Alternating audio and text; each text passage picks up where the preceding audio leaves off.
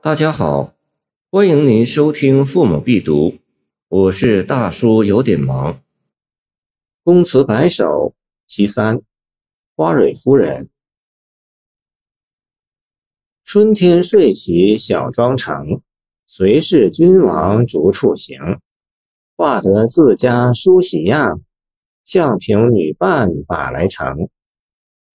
如果用一句通俗的话来形容宫中的男女关系，莫过于一个男人和几千个女人的故事来的直白。也就是这种极不均衡的比例，使得很多女子宁愿做个卢家莫愁，也不羡慕皇宫的尊贵与奢华。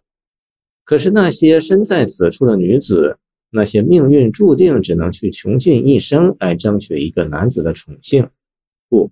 也许只是一夜的灵性的女子，也注定了要将她们的青春绽放到极致，绚烂到令人迷醉。失踪的宫女并不能让人判断出她的现在身份，是一位娘娘级的，还是一位侍者级的。但是有一点可以肯定，她与皇帝的距离已经很近了，已经在她的生活视野范围内。如果她是一位娘娘，护宠是她的一项重要任务。如果她是一位普通的宫女，只是以一个侍者的身份出现的小人物，那么让皇帝认识他、记住他，就是那么的迫切。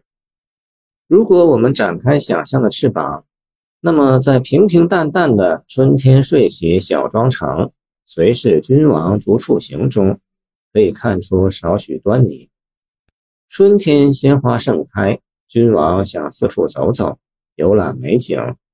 这位宫中女子早晨起来，将自己梳妆打扮好，伴驾而行，这是多么大的荣耀！如果失踪的女子是一位娘娘，在浩浩荡荡的队伍中，那些粉面如春的宫女们会给她带来多么大的心理压力？不是史书上记载，历史上嫉妒成性的皇后，只要皇帝多看哪个宫女两眼，就立刻对那个宫女下毒手吗？如果诗中的女子只是一位妙龄少女，那么在成百成千的人群中，他又怎么让皇帝能注意到她？无论是娘娘还是宫女，心里都是万分纤细、暗含愁苦的。不论是顾宠还是争宠，单凭一个人的力量都是难以实现的。在这首诗中，我们可以清楚地看到画师和女伴的作用。皇帝选择嫔妃不是看真人选择，而是对着画像选。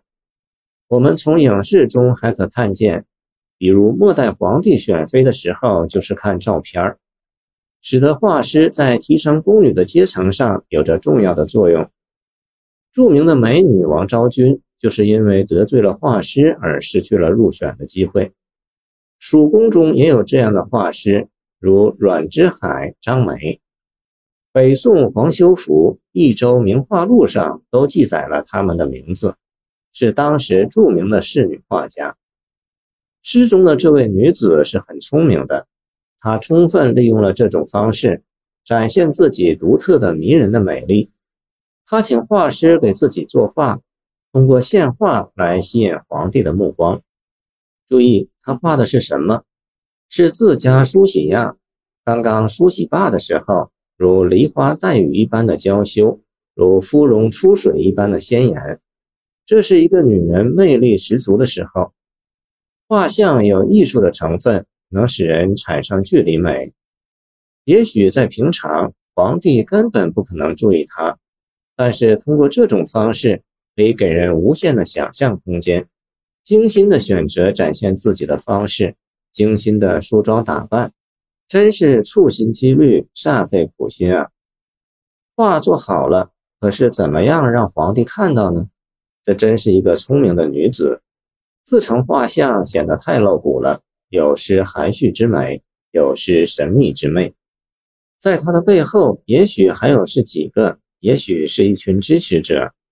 这个时候，这些支持者就出现了，就是诗中说的女伴。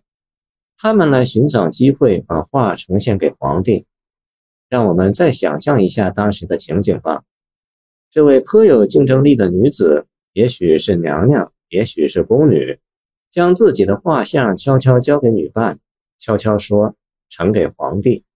也许他仅仅是努努嘴，女伴就心领神会了。这个女伴拿到画，寻即来到了皇帝的龙车前。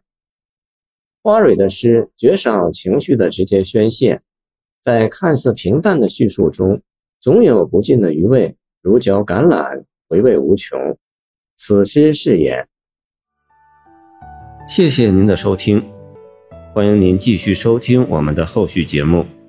如果你喜欢我的作品，请关注我吧。